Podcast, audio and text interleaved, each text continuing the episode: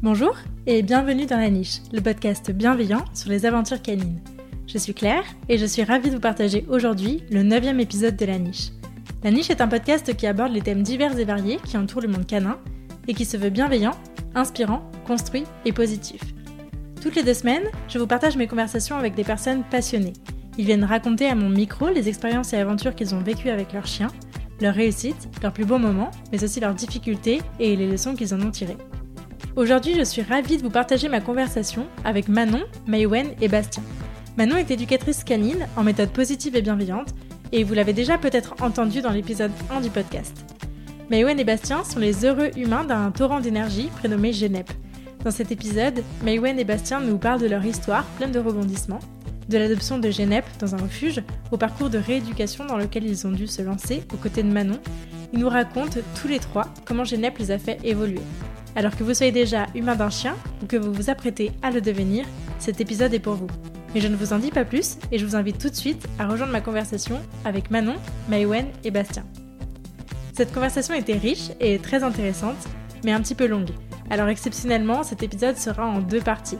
La première sur l'adoption de Genep et la deuxième sur sa rééducation. Je vous invite donc à enchaîner directement avec la partie 2 à la fin de cet enregistrement. Bonne écoute bah, bonjour à tous. Bonjour. Bonjour. Comme vous pouvez l'entendre aujourd'hui, donc je ne suis pas accompagnée de un invité ni de deux, mais bien de trois invités. Mhm. Bah, on va directement passer aux présentations. Je vous laisse vous présenter. Qui commence? On démarre par moi, on démarre par le meilleur évidemment. en fait, on m'a déjà entendu, moi. Hein. Je suis passée sur le premier épisode, mais quand même, je vais me représenter pour ceux qui n'ont pas eu l'honneur de m'entendre. Euh, je m'appelle Manon, Manon Persegol, et je suis éducatrice canine. Je travaille sur Lyon et euh, sa région. Et mon entreprise, accessoirement, s'appelle Good Doggy. Ok, et donc on rappellera que l'épisode 1 n'est pas un prérequis à écouter celui-là, mais euh, qu'on vous invite fortement à aller l'écouter, bien sûr. Nous, on fait peut-être une présentation groupée. Donc, euh, Mewen et Bastien, donc euh, en couple. heureux en couple. Et surtout, les, les, heureux partenaires de Genep, notre, notre petit loulou. Donc voilà, c'est un croisé Amstaff qui va avoir 3 ans bientôt et qui vit avec nous depuis maintenant deux ans et avec lequel ben, on a plein de choses à raconter. adopté dans un refuge euh, connu de Lyon, mais euh, pas le meilleur refuge, mais au moins on, a fait de la rééducation derrière et ça nous permet d'avoir un super chien aujourd'hui. Avant de parler de Genep, euh, qui est effectivement un, cas intéressant, je voulais revenir un peu sur votre expérience avec les chiens avant d'avoir Genep. Du coup, respectivement, tous les deux, quelles étaient vos expériences avec les chiens avant de l'avoir? Quand j'étais plus jeune, que j'étais ado, on avait on a eu un, Shih Tzu. Donc euh, rien à voir avec, euh, avec le croisement qu'on a là. Mais voilà, chien de famille, euh, mais bon j'étais ado, c'était pas forcément moi qui m'en occupais. Et, et Genève c'est mon premier chien. voilà. moi, je suis issue d'une famille où on a toujours eu des chiens depuis que je suis toute petite. Donc, mmh. je suis née, mes parents avaient déjà des chiens. J'en ai eu toute ma vie. Mais par contre, c'est vrai qu'effectivement, comme Bastien, ça a été mon premier chien à moi. Donc la première fois que j'ai eu à éduquer à proprement parler un chien, parce qu'en fait, les chiens que j'avais quand j'étais petite, oui, j'avais l'impression d'être la maîtresse, qui allait les balader une fois par mois peut-être. parce que c'était des chiens qui étaient tout le temps dans un jardin et qu'on sortait du coup quasiment jamais et euh, éduqué par mes parents euh, de manière plutôt coercitive. Moi, il me paraissait, hein. euh, ouais, bah, moi, il me paraissait très heureux à l'époque, mais c'est vrai que là, avec le recul, quand tu découvres l'éducation positive, tu te dis Oh mon Dieu, j'ai maltraité des chiens pendant tout ce temps. Ouais, je crois qu'on a un peu tous vécu ça. Hein. Ah C'est-à-dire, on prend le recul en étant adulte avec nos propres chiens. Et en, se rendant compte que les chiens que nos parents avaient dans les jardins qui sortaient pas, ils n'étaient pas si heureux que ça. Alors je dis pas que c'était le cas pour tous, ne faisons pas de généralité, euh, mais c'est vrai que même moi, hein, quand je prends du recul, je en fait ils sortaient pas du tout. Est-ce qu'ils étaient malheureux? Je préfère me dire que non, tu vois, dans mes souvenirs. Mais bon, c'est sûr que c'était pas du tout la même méthode d'éducation et que heureusement que l'éducation a évolué aujourd'hui parce que je pense que Genep s'en serait pas sorti avec une éducation comme ça. Puis on s'en serait pas sorti avec lui euh, avec une éducation de ce type-là. Mm. Donc, euh, mais voilà, Genep, euh, premier chien qu'on a eu vraiment à nous tous les deux. Et puis ouais, comme dit Bastien. on s'est lancé un petit défi sur le premier, quoi. voilà, qu'est-ce qui vous a motivé à prendre un chien? Moi, j'ai forcé.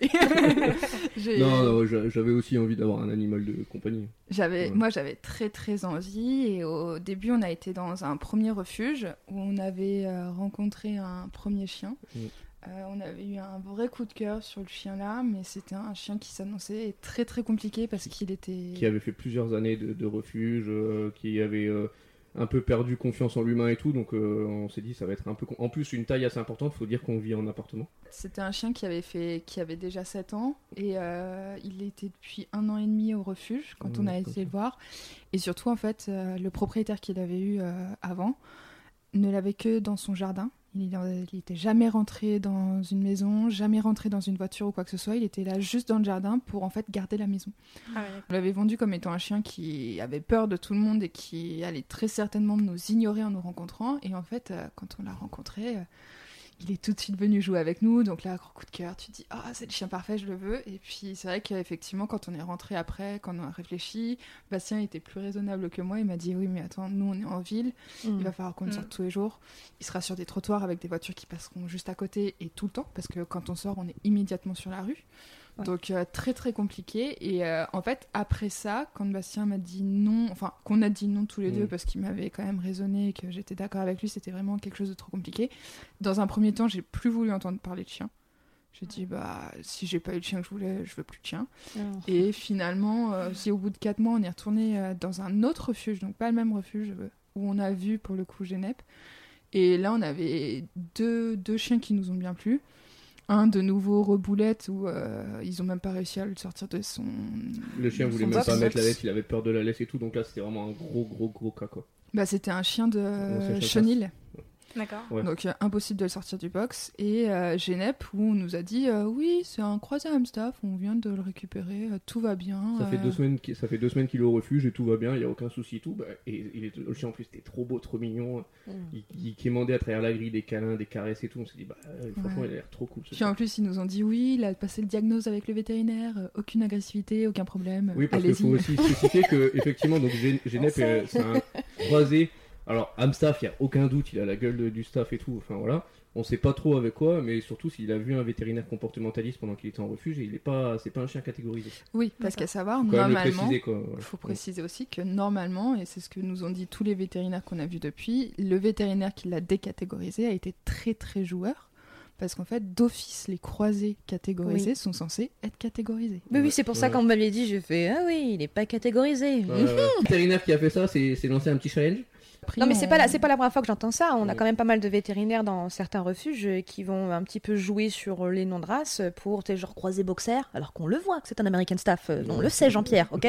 euh, mais euh, pour que ce soit plus simple, parce que quand on sait que pour avoir un chien catégorisé, il faut bah avoir, euh, comment dit-on, une assurance, le permis de détention, tout ça, et ben mm. du coup ça rebute beaucoup de personnes. Donc euh, il y a certaines manipulations comme ça pour faire ressentir que le chien ne soit pas sous couvert mm. de oui, mais il n'a pas la bonne taille, tout ça, parce que ça, ça répond sur les croisements à des normes physiques, morphologiques, qui sont un peu, bon genre c'est précis, mais en fait non, tu vois, ça veut un peu tout et rien dire. Euh, mais c'est vrai que quand on voit Genep, oui, concrètement, je, je, pense que c'est le, le, vétérinaire qui a joué dessus pour faire en sorte que ah, il a, la gueule du Hamsaf. Il a vraiment la gueule Il a la tête du molosse, même s'il n'a pas explosé en termes de musculature comme on peut voir sur certains Hamsaf, il est quand même assez fin. Mais euh, il a la tête du molosse, il a... enfin voilà. Ouais, et puis ils nous ont dit, euh, je pense que eux aussi ça les a arrangés, peut-être qu'on récupère le chien. Les Hamstaff, euh, ils en ont à tir larigot, c'est des chiens qui sont abandonnés, j'ai envie de dire, tous les 4 matins. Mhm. Donc euh, je pense que ça les arrangeait. Ils nous ont aussi dit euh, qu'au niveau du diagnose, ils avaient testé le mordant et qu'il n'y avait absolument aucun mordant chez Genève. Euh, ouais, ils nous ont dit chien, pas de souci, c'est un petit chiot de 8 mois, vous allez voir. Oui, il est un petit, peu, un petit peu folichon, mais Il y avait aussi la question de l'appartement aussi. Et en fait, ils s'étaient renseignés, ils vivaient déjà en appartement. Donc mhm. là-dessus, ils nous ont dit non, c'est bon, même si vous êtes en appartement, ça dérange pas tout ça. Et puis après, on a su quand même que la personne l'avait abandonné parce que bah, il s'est rendu compte de la taille que commençait à prendre le chien qui apparemment était un puis bah, le temps que ça prenait pour s'en occuper quoi donc euh, clairement c'était quelqu'un qui avait pris le chien enfin on sait pas mais sûrement une portée euh, d'un copain un truc voilà il avait récupéré le chien comme ça et puis quand il, il assumait plus là il a il l'a posé au refuge. Quoi. Comme pas mal de gens, malheureusement, en fait. Hein. Des gens qui ont pris un chiot sans se rendre compte de ce que ça allait être à la taille définitive, qui se sont dit Ah, tiens, c'est rigolo, un chien, je pourrais le câliner une fois par jour et ça suffira. Oui, puis généralement, c'est vers 8 mois. À 8 mois, quand ça, bah, quand ça commence à avoir un, un, physique d'adulte avec le mental d'un gosse, bah, ils font ah, bah, c'est, embêtant en fait un, chien. ouais, c'est ça, parce que nous, effectivement, à 8 mois, il pesait déjà dans les 18 kilos, je crois. Il avait pas tout à fait sa taille adulte. ça, pour le coup, le refuge nous avait quand même un peu prévenu. c'est le seul euh, point où ils nous ont dit attention, il va peut-être encore un peu grandir. mais euh, c'est vrai que euh, clairement, je pense que on n'avait pas conscience. On va pas se mentir. Quand on a récupéré le chien, on s'est dit oh, c'est trop mignon. Oh ça va être trop cool avec lui et oh surprise Après, il faut aussi parler donc effectivement ils l'ont sorti dans, le, dans leur terrain. Ouais. Donc là, euh, Genep, enfin Vegas à l'époque, mais Genep euh, courait, mais comme pas possible. Alors là, on se dit, waouh, il est quand même énergique. Mais encore une fois, le refuge, non, mais vous inquiétez pas, c'est juste bah, parce qu'il est dans son box. ça fait deux semaines qu'il est au refuge. C'est la première fois qu'il sort du box. Ah, Tout va bien. c'est normal. ok, le chien, ça fait deux semaines qu'il est au refuge, il est pas sorti de son box. Alors, ça explique le fait qu'il court partout on verra après que bah, il n'y avait pas que ça. Mais, euh, mais euh, bon, là quand même euh, un petit tilt. Et là, May, elle me dit, t'es sûr Avec la voix comme ça. Bastien.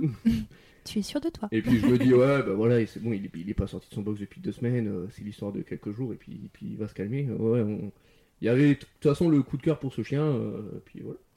Alors, juste avant de passer à l'histoire de, de Genep, je voulais revenir un peu sur le, les, les, critères de, de, recherche que vous aviez.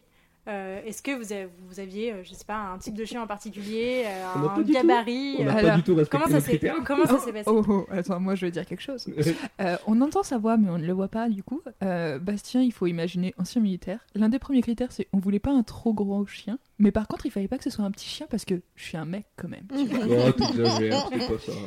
un petit peu quand même. Mais voilà, je voulais pas un petit petit chien. C'est vrai que je voulais quand même un chien avec pas, pas, pas forcément énorme, mais je voulais quand même euh, un chien quoi. Sinon, je il voulait pas de chihuahua quoi. Clairement, chihuahua c'était hors catégorie pour lui. En, en fait. Il y avait aussi le fait que je voulais, je voulais euh, faire du sport avec, je voulais courir avec et tout, etc. Donc il fallait quand même. Oui, parce qu'il faut dire aussi l'une de nos motivations, c'est qu'on s'est dit on a envie d'avoir un chien parce que tous les deux on a eu des chiens dans nos vies avant. Mais c'est vrai qu'on s'était dit, ouais, en plus, euh, un chien, ça va nous permettre de vraiment, tous les jours, on aura besoin de le sortir le matin et le soir. Et en fait, ça va nous faire nous bouger aussi. Et c'était mm. un peu peut-être le critère un peu moins avouable, mais ça faisait partie. Il est vachement respecté le critère. Ouais, celui-là il est bien respecté. Mais euh, c'est vrai qu'on s'était dit ouais, il nous faut un chien quand même qui soit actif, pas trop actif parce qu'on n'est pas non plus des grands sportifs. On veut un chien qui puisse euh, qui puisse venir courir avec nous quand on a envie d'aller courir. Moi à l'époque, euh, j'avais ma famille qui avait une maison en montagne, on voulait un chien qui puisse aller en montagne et qui soit tranquille parce qu'il y a aussi des chiens, les escaliers c'est déjà problématique, mm. tout ce qui est monté c'est problématique. Donc c'est vrai qu'on avait regardé euh, une race qui soit pas non plus trop sportif. On savait très bien que le husky c'était pas, c'était juste pas gérable pour nous. Euh, là où on s'était très bien renseigné, c'est que l'AMSTAF, on ne savait pas du tout si ça rentrait dans notre catégorie ou pas. Et on s'est dit, oh, trop cool, allons-y. Euh, mais c'est clair, on cherchait un chien ouais, qui soit. En fait, en gros, nos critères, c'était qu'il nous plaise déjà, mm. qu'il soit, soit apte à aller euh, en appart, mm. un chien qui soit capable de, s'entendre avec les chats qui soit capable de s'entendre avec les enfants, qui soit capable de s'entendre avec les autres chiens. Donc là, déjà, quand tu rentres dans les refuges, en général, on te dit Ok, c'est bien, euh, on a déjà bien des critères pour en éliminer quelques-uns. et puis après, il y avait aussi le critère de l'âge. Vu qu'on adoptait, on, enfin, nous à la base, on voulait prendre un petit vieux euh, qui termine sa petite vie euh, tranquille. ce qu'on n'a pas fait. Ce qu'on a au final pas fait du tout parce qu'on ah a eu le coup de cœur sur un, bah, encore un chiot à l'époque, il avait 8 mois. Mais c'est vrai qu'à la base, on avait ce critère-là que pour le coup, on n'a pas eu. Et puis, euh, si je puis me permettre, euh, bah, du coup, vous n'avez absolument pas cherché une race dans un élevage. Hein. Vous ah, avez aussi ah, le, critère d'une adoption. Ah dans tous les cas, c'était adoption. Ouais, on voulait. Moi, j'étais vraiment euh, partie en mode je veux, je veux sauver en fait. Je veux sauver un chien. Mhm. Je veux aller chercher un chien pour le sortir d'un refuge. On n'avait pas de, de critères de race non plus spécifiques si ce n'est qu'il fallait qu'on fasse attention quand même que ce soit pas une race intenable en appartement, mais on n'avait pas ces critères-là. Et on voulait vraiment le prendre en refuge, effectivement. Mm, mm, mm. Ok. Bon, du coup, on va passer au cœur du sujet, l'arrivée de Genep. Comment ça s'est passé Alors, qui, qui se lance pour nous décrire Déjà, euh, ce qu'il faut dire, c'est qu'on lui a pas simplifié la tâche. Clairement pas. En fait, on l'a adopté le jour de l'anniversaire de ma maman. Joyeux anniversaire, maman euh, Quand elle nous a vu arriver, parce qu'en plus, du coup, forcément, on a été voir ma maman, donc, euh, qui habite dans une maison dans les monts du Lyonnais, le soir même avec le chien. Déjà, ma maman, quand elle a vu arriver euh, croiser Amstaff, donc autant dire que déjà, quelqu'un qui ne connaît pas, euh, croiser Amstaff, il s'en fout du mot croiser. Il a la gueule de l'Amstaff, donc elle m'a dit T'as pas fait ça Non, mais tu m'as pas fait ça.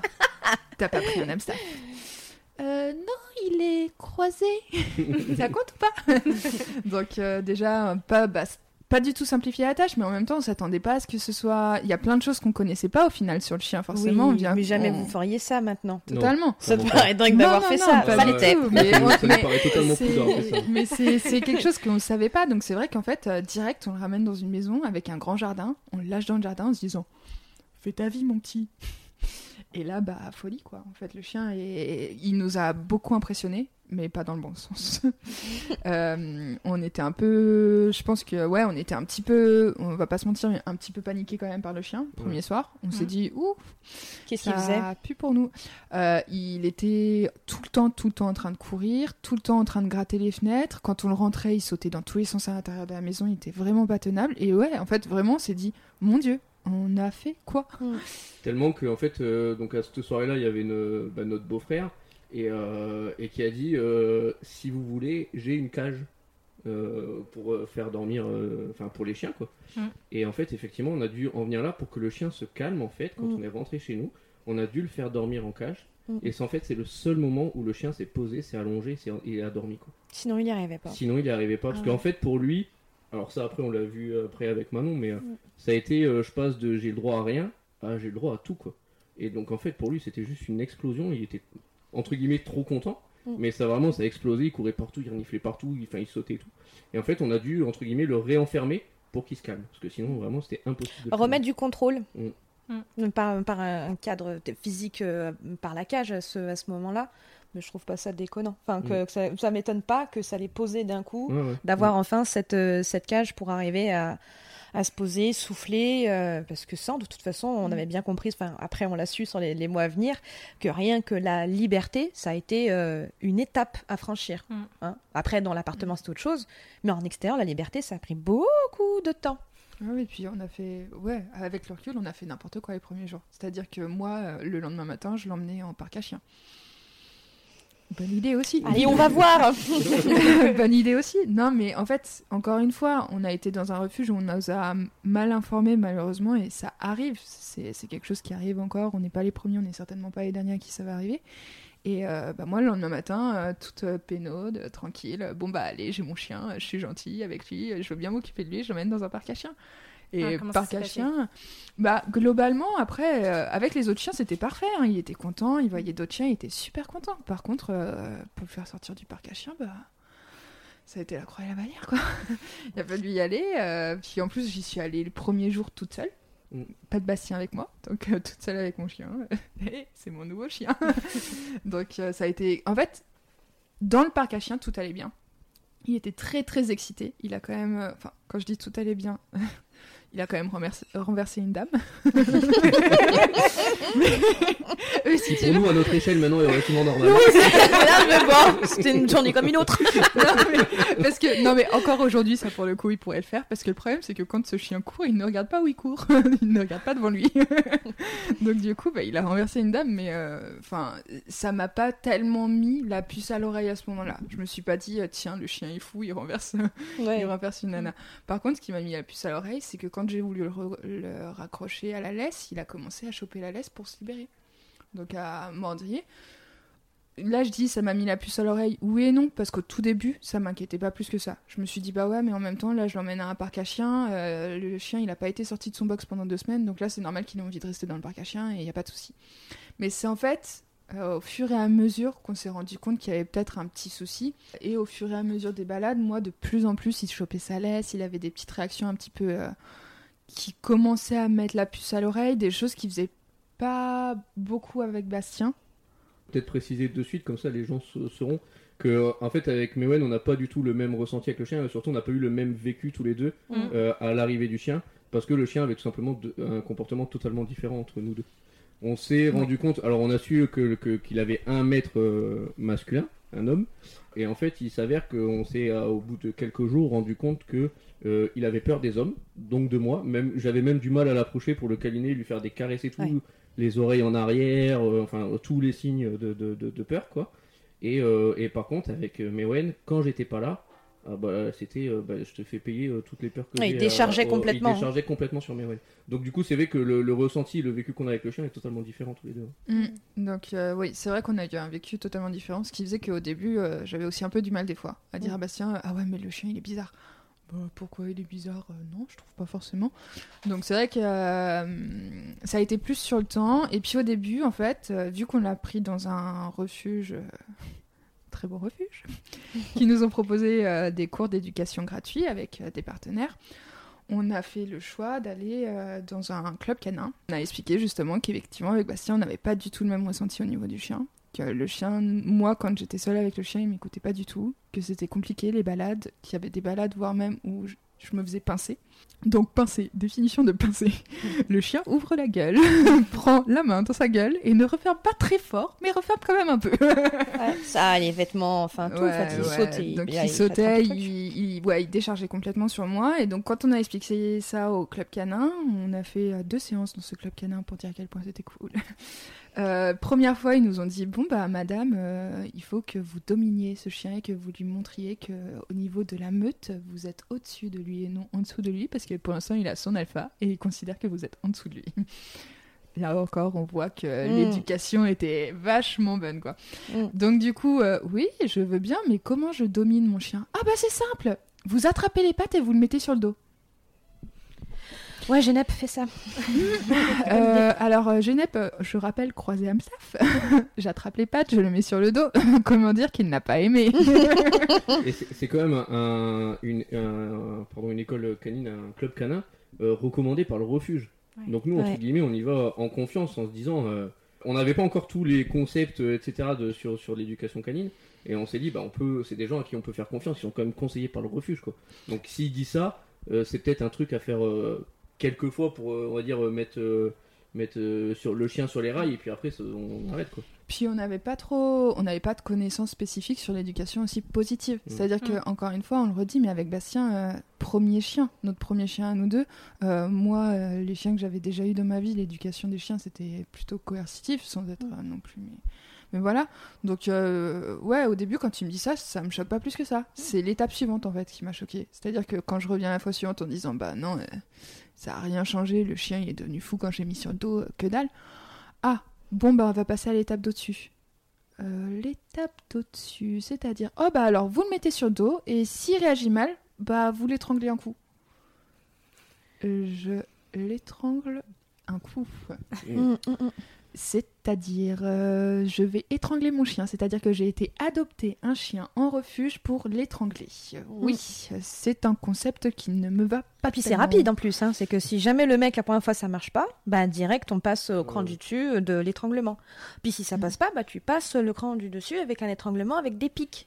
Si mm. ça passe pas, bah après, t'as l'électrique. on adore. Non, mais vraiment, euh, ça monte très très vite. C'est pour ça ah qu'il faut que le bah, chien soit, il se, vraiment pour le coup, c'est vraiment de la soumission, mais euh, pas dans le sens hiérarchie, mais le, breakdown du cerveau, quoi, qui mm. abandonne, euh, vaut mieux qu'il abandonne très très vite. Parce que c'est pas dans son intérêt de continuer, ça c'est sûr. Mais en plus de ça, quand on a quelqu'un qui vient et puis qui vous dit que oui, euh, c'est le chef de meute, bah évidemment, comme en plus on voit Genep qui se tient à carreau en face de lui, qui n'a pas les mêmes comportements, bah tu sais, quand tu penses à ça, ça te paraît cohérent. Bah oui, et du coup, elle non, c'est pour ça qu'il lui saute dessus. Mm. Ça paraît raisonner, sauf qu'aprre, quand tu te rends bien compte que c'est une notion qui est erronée, que ça n'a rien à voir avec ça, alors là, oui, hein, ça, ça, devient fou. Mais on peut entendre et comprendre que des personnes qui n'ont pas des connaissances éthologiques, qui débarquent avec leurs chiens, qui sont désespérés qu'on leur raconte ça, ça porte sens dans les faits, en mm. fait. Ouais, puis au-delà de ça, euh, bah, il y a déjà ça, on a confiance au refuge, on a confiance euh, au club canin, on accorde notre confiance parce qu'on est bien conscient qu'on est débutant. Et puis même, euh, bah, moi, au niveau de, mon entourage, on a aussi forcément les stéréotypes du, de l'AMSTAF. Mm. Donc l'une des premières choses qu'on nous a dit dans notre entourage, c'est « Oh, vous avez un AMSTAF, il va falloir le briser ouais. ». Donc c'est clair qu'en fait ça m'a fait tilter. Quand il m'a dit oui, il faut étrangler votre chien, je me suis dit ouh, Ok, donc euh, bah ouais, je l'ai fait. C'est, con à dire avec le recul, bah clairement je le regrette. Hein. Jamais je le referai aujourd'hui. Mais euh, sur le coup, bah je dis bon bah s'il faut que j'en passe par là en fait. Et, bêtement, je l'ai fait. Et euh, Bastien était avec moi la première fois que je l'ai fait et on s'est tous les deux dit non. En fait, non, et on va pas retourner au club canin parce que là, en fait, la terreur qui est passée dans les yeux du chien, parce que c'était vraiment de la terreur, c'est pas possible il était paniqué, il a pas compris ce qui se passait et clairement c'est pas lui donner une solution et une clé que de lui dire écoute si tu m'écoutes pas je t'étrangle parce que vu la panique qu'il y a dans son regard euh, il, comprenait même pas pourquoi je l'étranglais, quoi. Donc, mm. ça sert à rien si c'est pour le faire paniquer et qu'il ait peur de moi, comme il avait peur à l'époque de Bastien, parce que c'était de la peur. Quand Bastien s'approchait trop vite pour le caresser, le chien immédiatement s'allongeait, les oreilles en arrière. Mm-hmm. Donc, pas du tout de confiance. Et. Et ouais, donc euh, des débuts difficiles avec euh, Genep, vraiment euh, pas facile, où on s'est, où ça a été un peu la désillusion, où on s'est bah, rendu compte en fait, à peu près à partir de ce moment-là, où là on s'est dit, on fait n'importe quoi, clairement, mais en même temps on a un chien qui fait lui aussi n'importe quoi, mm. donc il va quand même falloir trouver une solution à un moment donné. Et il y a eu quelques quelques jours, quelques semaines là où en fait on était perdu entre un chien qui faisait n'importe quoi, mais nous on savait pas quoi faire pour, pour l'aider. Et surtout, on savait qu'on voulait plus faire ce, qu'on avait fait jusque-là. Et là, par contre, euh, c'est aussi un test pour le couple, hein, clairement. surtout qu'en plus on vit pas la même chose, donc bah, il faut se faire confiance, il faut communiquer. Euh, c'était de l'énervement. Dans le couple, c'était une source. Euh, ouais, c'était une source vraiment. Autant maintenant, maintenant ça se passe très très bien et voilà, on est très heureux. Mais euh, le chien a été une vraie épreuve au début parce que, comme le dit bien Bastien, en fait, on n'avait pas du tout le même vécu. Et moi, j'en étais même à des plans où parfois j'étais énervée que Bastien me dise Bah, regarde, moi ça se passe quoi. C'était mais c'était frustrant parce qu'en plus j'avais l'impression d'être deux fois plus douce avec le chien et, euh, et qui hein. et qui me le rendait pas quoi. On en est arrivé à un point quand même où May elle sortait, elle sortait le chien toute seule du coup et moi je restais à la fenêtre de l'appartement au quatrième étage et je regardais dans la rue comment se comportait le chien pour voir comment il se comportait quand j'étais pas là. Hmm. Et c'est là quand même où j'ai commencé à me rendre compte que bah ouais effectivement c'était n'importe quoi. Donc moi aussi bah, j'ai voulu entre guillemets euh, euh, bah, dire au chien bah non c'est pas comme ça que tu te comportes avec elle et tout etc. Donc moi aussi j'ai fait des conneries là-dessus. Il y a notamment un événement où euh, pareil il faisait n'importe quoi, j'ai voulu lui mettre une claque sur les fesses et en fait euh, bah, le chien il s'est retourné puis à ce moment-là donc ça va prendre sur les fesses il se l'est pris en plein visage. Et là ça a été vraiment le deuxième déclic mais pour le coup vraiment où là il euh, fallait absolument qu'on fasse quelque chose parce que le chien du coup s'est pris une claque en plein visage donc on n'est pas fier mais on l'assume on l'a fait. Pendant ouais peut-être 24-48 heures là entre guillemets on a eu le chien je dis mais entre guillemets parfait dans le sens où quand on se baladait il marchait au pied euh, il écoutait absolument tout ce qu'on faisait, il bougeait plus. Mais en fait, c'était entre guillemets un chien euh, mort, quoi. Il, il reniflait plus rien, il jouait plus. Euh. Alors, ouais, c'était le chien parfait comme certains le voient parce que c'est en gros un chien qui fait pas chier. Mais, mais nous, c'était clairement pas le chien qu'on voulait, quoi. Il s'est éteint. Il s'est éteint, exactement. C'était plus un chien en fait. C'est pas, à la rigueur, t'avais une peluche à laquelle tu donnais à manger et tu faisais faire pipi caca, quoi. Mm. C'était, et c'était mm. tout. Donc là, on s'est dit, donc déjà, euh, nous pendant 48 heures, je crois le chien il a jamais eu autant de câlins de sa vie. Oh, on a eu Entre guillemets, bah, pour, parce qu'on culpabilisait à mort. Enfin, ah, mais on a eu hein. super peur. On a eu super peur parce que, enfin, vraiment, il faut s'imaginer un chien qui était intenable en balade, qui était vraiment compliqué, enfin, en tout cas pour moi, qui était difficile, un chien qui, quand on l'a sorti, euh, on a passé le pas de la porte de l'immeuble, là où d'habitude, direct, il se met à tirer sur Alice comme un dingue. Euh, bah, il a regardé Bastien, l'air de dire Et là, je fais quoi maintenant? Ouais. La détresse acquise. Donc, euh, éteint. Vous expliquer un peu mm. euh, ce phénomène-là Alors, en fait, euh, à mon avis, il est retombé très vite dedans parce que lorsque je suis venue les rencontrer pour le bilan comportemental, j'ai assez vite compris que ce loulou-là venait d'un ancien propriétaire qui avait dû utiliser beaucoup de méthodes de contrôle, de violence et de coercion ce cheminement-là peut pousser le chien à se mettre en état de détresse acquise. Alors, comment expliquer la détresse acquise? C'est un brain mental que va avoir euh, le chien, mais on peut avoir ça nous aussi euh, version humain, où en fait on abandonne complètement, c'est-à-dire qu'on s'éteint complètement, et ça c'est ce qu'on utilise en fait en méthode coercitive, c'est simplement que par exemple on va empêcher le chien de pouvoir euh, fuir et bouger, et on va le pousser à réagir, et on va lui faire se rendre compte que ça ne sert à rien de réagir en lui faisant peur, en lui mettant la pression, jusqu'à ce qu'il s'épuise et jusqu'à ce qu'il l'abandonne. C'est comme si, je sais pas, on était en plein centre de Tokyo, hein, et puis que je vous demandais de trouver un magasin quelconque alors que vous ne parlez pas japonais, vous avez un petit collier électrique autour du cou, et puis vous devez donc prendre des rues au hasard, parce que quelque part, un peu, l'apprentissage, ça se passe par ça, ça passe par de l'expérimentation. Et bon, du coup, je tente des rues au hasard. Les bonnes rues, il ne se passe rien. Les mauvaises rues, je prends une décharge. Bah, assez rapidement, ce qui va se passer, c'est qu'on va s'inhiber. On va juste arrêter de bouger. Parce que ça ne, ça ne, vaut, pas, ça ne vaut pas le coup. Et la détresse acquise en méthode coercitive, bah, ça amène à ça. Ça amène à des chiens qui, mentalement, sont euh, éteints parce que l'expérimentation, tenter quelque chose, peut amener à des conséquences euh, négatives pour eux. Et voilà, c'est ainsi qu'on se retrouve avec un Genève qui s'est pris euh, à bout de nerfs de par son propriétaire euh, un coup et qui s'est tout de suite remis là-dedans parce que bah oui, la détresse acquise n'est pas forcément euh, pérenne dans le temps. Ça peut durer trois jours, un jour, une heure, trois mois, mais ça va pas forcément durer toute une vie. C'est en ça d'ailleurs que c'est même carrément dangereux quand on fait appel à des éducateurs canins en méthode très très coercitive qui vont vous rendre peut-être un chien au bout d'une heure ou un peu plus. Hein. parfois, ça peut durer des après-midi entières de coups et de cris. Un chien qui va vraiment être éteint entre vos mains, il bouge plus il reste dans un coin, il est couché, il tire plus et nanana. Mais d'une, ça, mentalement, euh, bon, la bienveillance, hein, elle est partie depuis bien longtemps, on est d'accord. Euh, mais de deux, c'est des vraies petites grenades en fait, c'est des petites bombes. Parce que bah, du jour au lendemain, il suffit d'une goutte de plus et pop, mais ça repart, euh, ça repart plus fort, hein, par contre. Hein. Euh, comme si, oui, voilà, comme si j'avais été kidnappée par quelqu'un qui faisait 2m40 euh, de haut et armé. Bon, bah, en vrai, je me tais, tu vois, je, me laisse faire, hein, d'accord? Aucune compétence en combat chez cette femme. mais il s'avère, il est fatigué, dodo et j'ai un couteau, poup, tu vois, je peux, me, je peux me débrouiller, je peux me sortir de ça. C'est qu'il y a toujours moyen que ça puisse repoper, et en plus, parfois, c'est juste une petite goutte de trop. Donc, c'est en ça la dangerosité de, de cet outil. Et c'est pour ça on est que ça a été aussi rapide. Parce que normalement, t'arrives pas avec juste je fais une bêtise et tac, je me prends une petite claque, détresse acquise. Hein. Mm. t'as des chiens vraiment très sensibles. Un truc, euh, voilà, je pense que c'était un biais cognitif qu'il avait déjà, ok, qui s'est retrouvé abandonné et que le, le, le combo euh, homme propriétaire qui amène euh, ces, ces coups-là, tac, il s'est remis dans le même positionnement qu'il avait avant, au vu de la rapidité de la réaction de Genep face à ça. Ok. Et du coup, en fait, euh, bah, derrière l'erreur là qu'on a faite et qui nous a vraiment fait peur, on s'est dit, bon, bah, là, il faut qu'on trouve une solution parce que le chien. À ce moment-là, en fait, notre problématique la plus grosse, c'était qu'il y avait un souci avec moi, mais moi, c'était pas. Si tu veux, quand on a contacté Manon la première fois, et c'est l'une des erreurs qu'on a fait quand on lui a dit, on l'a contacté parce que Génep sautait sur les gens. Mmh. Et on n'a à aucun moment dit à Manon que Génep me pinçait. Parce que c'était arrivé mais c'était pas non plus la. Enfin, c'était arrivé quand même assez rarement pour que ce soit pas le truc que j'avais dit à Bastien, oui, il faut, faut, lui dire, euh, il pince, il pince, il pince. Et encore là, je me rends compte en me disant qu'on en avait déjà parlé du fait qu'il pince, mais que, encore une fois, comme c'était moi qui pinçais, au moment où on a contacté Manon, parce qu'en plus, si je dis pas de bêtises, c'est Bastien qui l'a contacté, il a pas tellement parlé de ça parce qu'en plus, comme lui, ça le concernait pas, ça lui est même pas venu à l'idée à ce moment-là de dire bon bah en fait euh, le chien pince quoi. Et mm. moi qui étais à côté, ça m'est même pas venu à l'idée de dire à Bastien au fait euh, précise le chien pince. Mm.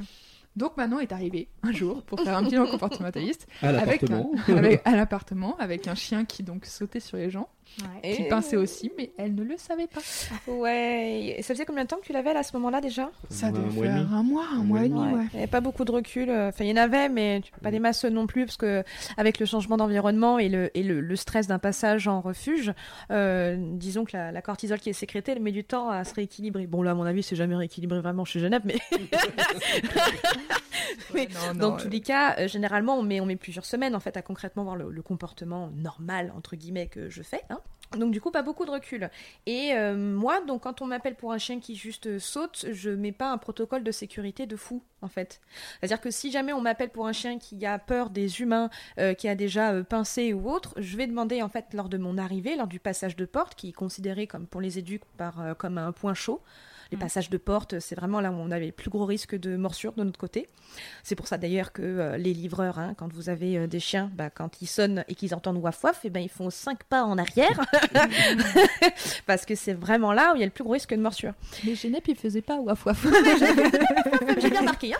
Euh, et, donc, du coup, moi, je me dis, bah, chien qui saute, au pire, il va me sauter dessus, je vais me détourner. Enfin, voilà, quoi. Je, connais, quoi. Mais j'aurais dû sécuriser plus. Maintenant, je fais plus. Hein. Mais j'étais un peu plus jeune éducatrice aussi. En plus de ça, c'est vrai que Genep pincé et tout, mais euh, après on s'est on s'est jamais non plus senti entre guillemets en danger. Oui. Euh, pas encore. Il a, jamais montré non plus de, violence, de hargne. C'était jamais une attaque quoi. Euh, alors après c'est vrai que on avait des ressentis un petit peu différents tous, mais voilà, on n'a jamais eu peur de Genève. C'était comment C'était plus des pincements d'excitation en fait? Ouais, voilà. Ah oui, totalement. C'était de l'excitation. C'est-à-dire que quand tu. Moi, les peu de fois où il me pinçait, c'est euh, par exemple, il y avait un congénère en face et euh, je tirais Genève en arrière pour pas qu'il y aille. et là, euh, oh, mais non, mais attends, je veux y aller, tu te rends pas compte, c'est trop intéressant. Non, mais lâche-moi, lâche-moi, lâche-moi, lâche-moi. Et paf, je chope la laisse, et paf, je remonte, et paf, il y a un bras, oups, C'était ça. C'était pas à aucun moment il s'est jeté sur moi en me disant je vais te bouffer. Ça, ce serait juste pas bah, passé. C'est de, l'ordre de l'agression, mais du fait d'un déchargement et un déficit d'autocontrôle. Mm. Donc euh, voilà, moi Manon la quiche, je suis rentrée, ok, donc le chien me saute dessus et réflexe d'éducateur canin, méthode positive, je crie pas en fait sur le chien et je me détourne en mode c'est pas comme ça qu'on me parle, tu vois. en fait, il a, il m'a sauté dessus, moi je continue à me détourner, je vois bien qu'il saute fort, mais ça c'est en 30 secondes, hein. ça, a été très rapide. Hein. Mm. Je l'ai senti attraper le bas de mon pantalon. Moi dans ma tête, j'ai tout de suite compris que j'avais fait de la, j'avais vraiment fait une connerie. j'ai fait ah zut. en fait, il gère pas du tout euh, ce genre de situation et il est en train de monter en frustration. Je me suis retournée et là c'est mon bras qui l'a attrapé. Donc il a saisi mon bras droit et, euh, ben je peux te dire t'accompagnes le mouvement hein. quand t'as un chien qui a un, troisième staff qui te chope, tu fais oui. Et en fait il a juste euh, euh, serré, c'est-à-dire que je j'ai pas eu des trous, j'ai eu un gros bleu sur le bras parce qu'en fait il m'a attrapé en mode mais regarde-moi. Je l'ai mis dans une situation où je lui ai demandé de réfléchir. Je mets pas les chiens normalement dans ces situations trop compliquées, c'est tellement plus sécurisé normalement.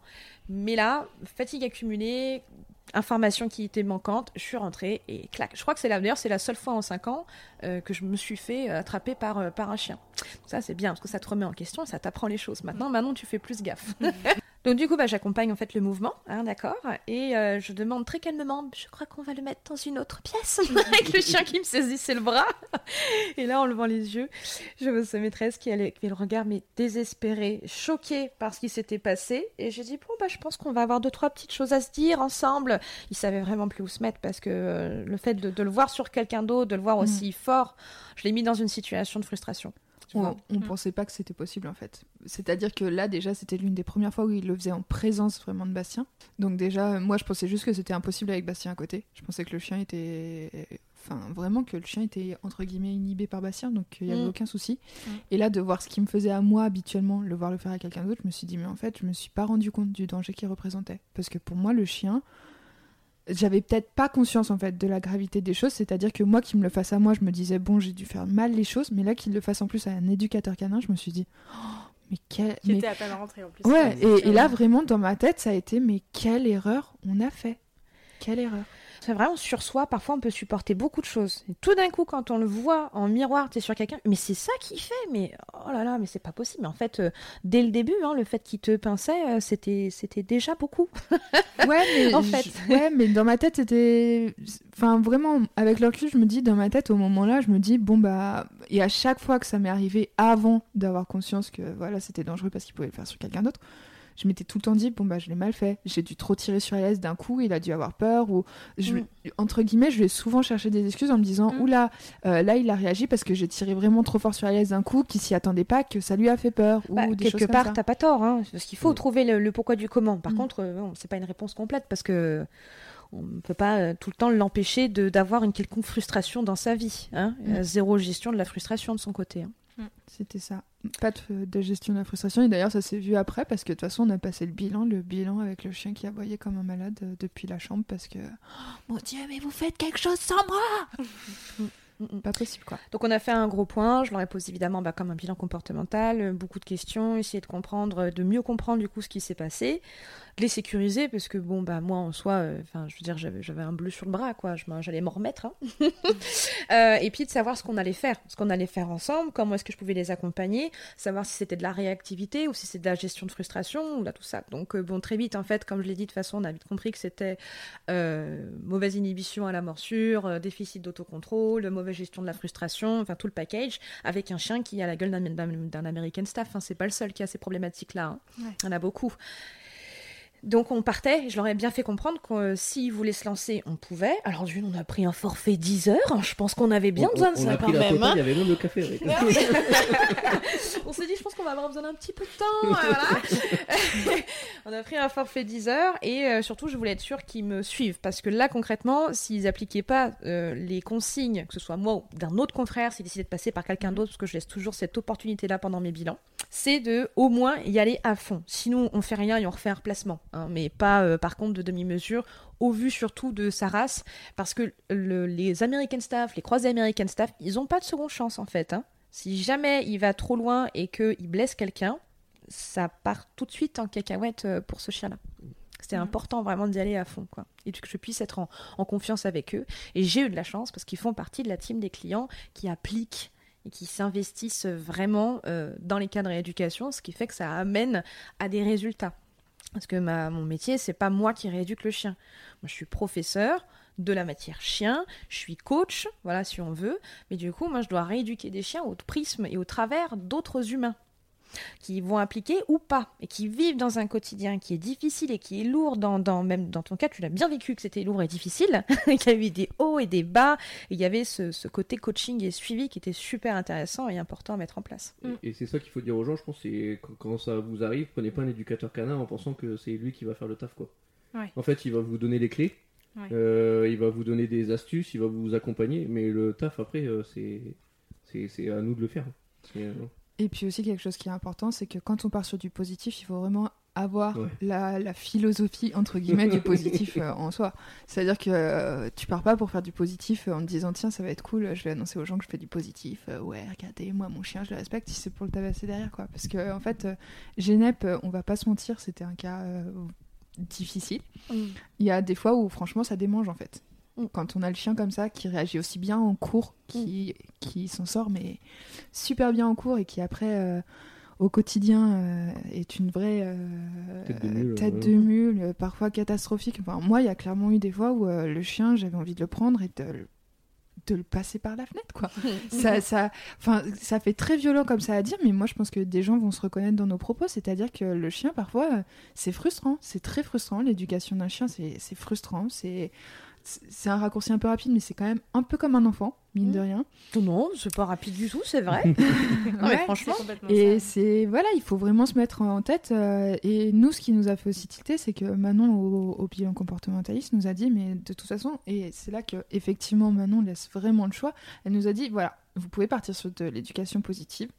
Je pense que c'est ce qu'il faut à votre chien, parce qu'au vu de comment il gère la frustration, si vous partez sur du coercitif, oui, ça peut fonctionner. Mais la question, c'est combien de temps ça va fonctionner et comment ça va se finir quand euh, ça fonctionnera plus. Mm. Parce que le chien là, le jour où il va se rendre compte que, en fait, s'il n'a pas envie d'obéir, il peut ne pas obéir et qu'il peut vous défoncer, parce qu'il peut vous défoncer, et bah ce sera mauvais et vous avez quand même bien une chance sur deux que ça se passe comme ça à la fin.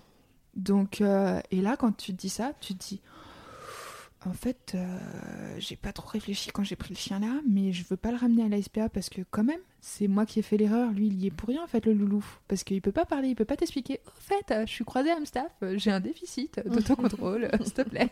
non, donc là, on se dit bon bah allez, go on part euh, sur d'éducation positive, on y croit, on se motive tous les deux. Il y a des jours où lui, euh, il a envie de lui mettre une raclée, euh, bah, je lui dis non, on est parti sur du positif. Et il y a des jours où c'est moi qui ai envie de mettre une raclée au chien. Et là, Sébastien qui me dit non, on est sur du positif, donc on calme le jeu, je prends le relais, on y va et on y arrive Après, à ce qu'il faut aussi dire, c'est que quand on a, quand on a pris rendez-vous avec Manon, quand même on s'était bien renseigné sur l'éducation positive, bienveillante et tout. Et en fait, on se reconnaissait quand même beaucoup plus dedans, quoi. Euh, dans la relation qu'on voulait avec notre chien, comme j'ai dit tout à l'heure, hein, quand, quand je, je, lui ai mis euh, sa, sa raclée et qu'après j'avais pas de chien pendant deux jours, moi je me suis dit non mais c'est mort, hein, je veux pas, je veux pas un chien comme ça, c'est pas, c'est pas pour ça que j'ai pris un chien quoi. Et en fait quand on s'est renseigné et tout, on s'est dit mais ouais mais en fait c'est exactement ça qu'il nous faut. Ça demande beaucoup de travail sur soi, faut pas se leurrer, comme elle a dit mais il y a quelques années d'armée derrière moi, donc un certain quand même euh, prisme psychologique. Mm. c'est pas toujours évident. Euh, de se dire euh, ah ben le chien il met les deux pattes sur la table je dis rien hein. par contre il remet les quatre pattes au sol ah c'est bien mon chien. Il y a quand même un truc tu dis non vas-y t'as envie de lui dire dessus de descendre et, et puis encore plus quand t'as des gens autour qui eux pareil euh, sont pas forcément adeptes de cette méthode là de continuer à maintenir cette cette psychologie éducative là alors que t'as les gens autour qui ont envie de dire bah alors pourquoi tu dis rien à ton chien et tout et que tu leur expliques tu leur dis non mais laissez-moi faire et vous verrez dans quelques temps on en reparlera et tout euh, et, en fait, la fierté maintenant, elle est là. c'est que euh, maintenant, il y a quelques personnes qui nous disent euh, Ouais, pour un, pour un Amstaff, il est cool quand même. et là, tu dis Ouais, c'est bon, on a, on a fait un gros job et c'est cool quoi. Parce que, ouais, dans notre entourage, on a des gens des fois qui nous ont rayonné quoi. Quand on leur a dit Ouais, notre Amstaff, on le fait en éducation positive. attends, ils te regardent et limite ils disent Non, mais t'as cru que ton chien c'était un chihuahua? Et ils comprennent pas que l'éducation positive, c'est juste une question de comment le, le, maître, en fait, comment le maître euh, se positionne, etc. Et le mot maître n'est pas forcément très adapté. Mais, oh, euh, maître, gardien, référent, le mot que tu veux. Hein. Clairement, c'est comment, euh, comment le, ouais, le maître se positionne. C'est pas une question du chien. C'est-à-dire que je pense que l'éducation positive, en fait, quand on la met au bon endroit, au bon moment, comme il faut, etc., un Amstaff, que ce soit un Amstaff, que ce soit un Chihuahua, que ce soit un Canet Corso, on peut s'en sortir. Mais il faut vraiment il faut adhérer au truc, comme disait Manon. Faut, il faut, adhérer et il faut, faut, se lancer dedans à 100%. Oui, oui, bien, bien. Attends, ils ont quand même aussi le même cerveau. Hein il n'y a, pas mm. de, a pas de différence, en fait. Donc, euh, il n'y a pas de besoin d'avoir une éducation différente si on a pris un mm. malinois ou si on a pris un chihuahua. Alors, euh, mettons quand même certaines particularités de race où on va euh, fixer notre attention sur certains points. Par exemple, la sensibilité au mouvement de certains bergers, travail d'impulsion sur plein de races, dont par exemple les American Staff. Tu vois, il y a plein de choses comme ça que tu vas travailler en priorité, mais ça change pas que ton système de motivation, ton renforçateur, ce sera un truc en positif. C'est mm. tout. Parce que de toute façon, c'est très manichéen euh, l'éducation. C'est où tu te lances euh, et le chien va faire parce qu'il craint euh, une punition, ou il va le faire pour quelque chose et recevoir. C'est où ou point barre en fait. Donc soit tu utilises de la contrainte et de la crainte, mais dans ce cas-là, vous inquiétez pas qu'il faudra quand même garder de la crainte et de la contrainte. Soit tu pars en système de renforcement positif, soit avec des renforçateurs primaires comme de la nourriture, mais il n'y a pas que ça, c'est pas que de la knacky. Mm. On va peut-être pas réduire euh, euh, toute une méthode et un accompagnement par de la saucisse, hein, s'il vous plaît. Mais ça peut être secondaire avec, euh, je sais pas, du jeu, ça peut être des caresses, ça, peut être avoir accès à quelque chose. Mais dans tous les cas, tu travailles sur ce système de motivation et on va anticiper. On va lui apprendre à faire les choses plutôt que d'attendre qu'il fasse l'erreur pour le punir. C'est inutile. Parce que si du coup on attend l'erreur pour le punir, j'en reviens à mon exemple du collier électrique à Tokyo. Hein, il y a un moment où juste le chien arrête de proposer, arrête de réfléchir. Donc ça fait des chiens qui justement peuvent même être moins en capacité d'apprendre, parce que apprendre c'est expérimenter. Si tu me punis l'expérimentation, ça réduit. D'accord. Donc bah d'ailleurs c'est même quand tu me faisais un parallèle avec les enfants, il est juste parce que euh, un chien adulte peut avoir à peu près les capacités mentales d'un enfant entre 2 euh, et 5 ans. Euh, ça dépend de ton chien. Il y en a plus proche de 2, plus proche de 5, you know. et les enfants qui ont été victimes de maltraitance, avec des violences euh, physiques surtout, même, même psychologiques, on a pu quand même noter que dans leur système de développement et la zone liée à l'apprentissage, cette zone du cerveau-là, elle était euh, justement très euh, rétractée, très inhibée. Ça ne développe pas, donc il n'y a pas intérêt à expérimenter. Le site expériment, tu te fais défoncer, donc tu le fais pas. Mmh. Et ça fait des enfants qui ont peut-être déficit d'apprentissage et plein d'autres problèmes évidemment, mais celui-là en fait partie. Donc un chien éteint, c'est pas un chien forcément qui écoute rien à voir. Alors qu'en positif, l'avantage, alors d'une, euh, le lien avec ton chien est forcément euh, très fort et puissant, parce qu'on est sur une forme de respect, parce que quand tu respectes l'autre, mm. ben, on te respecte toi en retour. On a moins de risques de réactivité, d'agressivité, parce que la violence qu'on envoie, ben, on se le reprend dans la tête, inévitablement. Et puis on va avoir des chiens qui vont peut-être même apprendre et vouloir faire plus. Et au plus tu leur apprends, au plus ils ont envie d'apprendre. Donc en fait, ils expérimentent, ils essayent d'autant plus. Il n'y a que du, du, cool et du bien à partir dans cette, approche-là. D'autant plus que de toute manière, euh, depuis 2014 quand même, les méthodes d'éducation qui engendrent stress, peur ou douleur sont censées être interdites. Je tiens à le dire, je le précise. et que les outils coercitifs comme les colliers, étrangleurs, torcatus, électriques, jets de citronnelle ou euh, j'en passe, euh, sont interdits dans de nombreux pays limitrophes. Mais pas en France, bien Mais pas en France. Mm, mm. On attend. je patiente, les gars, mais ça commence à être long. Donc on se bagarre pour que ce soit interdit. Mais on voit très bien, de toute façon, euh, que bon bah, on se dirige vers un club. Immédiatement, c'est plaquage sur le dos. Il n'y a pas eu d'autre travail, il n'y a pas eu de question qui est posée, il me saute dessus, il m'écoute pas, plaquage sur le dos. Ah, il décide de pas apprécier ça et de dire non, j'aime pas ça, tiens, coup de, coup de collier. Hmm. Très, on ne cherche pas à comprendre l'animal, hein. on veut juste qu'il arrête euh, immédiatement ce qu'il est en train de faire et qu'il se soumette euh, à l'individu, au bon vouloir de la, du propriétaire, là pour le coup. Donc c'est vraiment des objets. Hein, l'utilisation de l'animal qui doit être comme moi j'ai envie d'être. Donc c'est vrai que du coup, quand tu arrives en méthode positive, il y a aussi tout ce parallèle-là où il faut, faut, faut, comprendre que là, on, on pense à l'animal comme un individu à part entière qui a des besoins et des envies Ouh, c'est dur à entendre pour certains, mais oui, c'est ça. Et donc, on prend, ça prend part et ça fait partie de l'accompagnement, d'aller au rythme de l'individu. Sur, le, sur les besoins du chien, euh, ça, ça nous a aussi énormément aidé. Mm. Euh, parce qu'on s'est rendu compte que, ben, en fait, euh, le chien mangeait dans sa gamelle. c'est cool, il mange, mais tu peux tellement faire d'autres choses, quoi. Genep, je crois qu'il a pas mangé dans une gamelle depuis. Ouais. Depuis bien longtemps, en fait. Il, a, il, a, il a sa gamelle d'eau. Sauf les soirs où on a la flemme, quoi. Mais... ouais, c'est pas grave. franchement, c'est hyper rare. Hein. voilà, après, on a une terrasse, c'est au moins par terre, minimum. Et sinon, c'est toujours caché. Euh, le, mm. le, wobbler. Euh, bah, maintenant, le wobbler, c'est facile pour lui. Il arrive, enfin, il a trouvé une, une méthode. Il le bloque, il le fait glisser. Il y a tout qui tombe d'un coup. Donc, mais, euh, quand il veut. mais du coup, nous aussi, on innove. Voilà, on essaye de lui, de lui trouver. Puis sinon, on le cache tout simplement. Enfin, et, puis il renifle, juste il renifle. Mais voilà. Et puis en fait, ça l'occupe. Genep, il mange deux fois par jour. il mange le matin et le soir, malgré son âge. Je sais qu'il y en a plein qui disent une fois par jour, truc chouette. Nous, en fait, ça l'occupe deux fois, deux fois plus qu'en fait, tout simplement. donc, euh, donc voilà, il a toujours son truc à mâchouiller euh, euh, quand il s'ennuie. Enfin voilà, on, occupe le chien, qu'on le laisse pas. même si c'est quand même un chien, alors maintenant, mais très calme, qui peut passer entre guillemets, si on bosse à l'appart, il peut passer l'après-midi dans son panier, il va rien quémander. Mais, malgré tout, il a toujours une petite simulation à l'appart dans la journée. Merci beaucoup de vous être rejoint à ma conversation avec Manon, Maïwen et Bastien et de l'avoir écouté jusque-là. Mais cet épisode n'est pas terminé et je vous invite dès maintenant à écouter la deuxième partie de cet épisode pour connaître l'incroyable parcours de rééducation qu'a suivi Genep avec ses humains. A tout de suite